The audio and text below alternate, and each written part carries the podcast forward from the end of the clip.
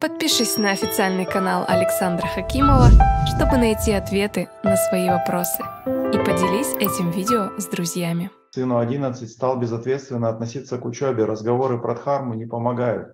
Подскажите, что делать? Смотря какие наклонности. Может быть, ему эта учеба особенно не нужна, как мне, допустим.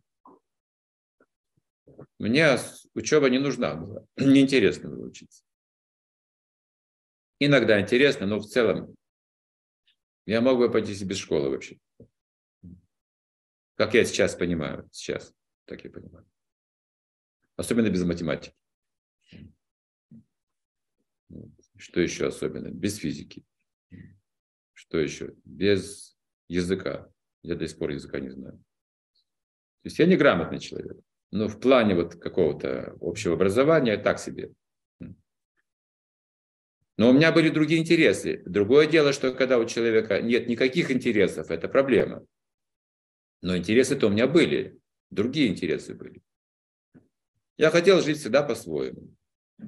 В 16 лет я уже знал, что я, что я буду делать. То есть у меня была внутренняя уже определенность, поэтому как бы это не сыграло роковую роль в образовании моей жизни.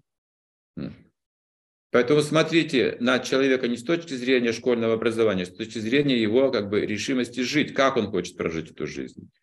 Вот в этом нужно ему помогать. А школу, ну, как-то формально все равно он закончит, такова необходимость.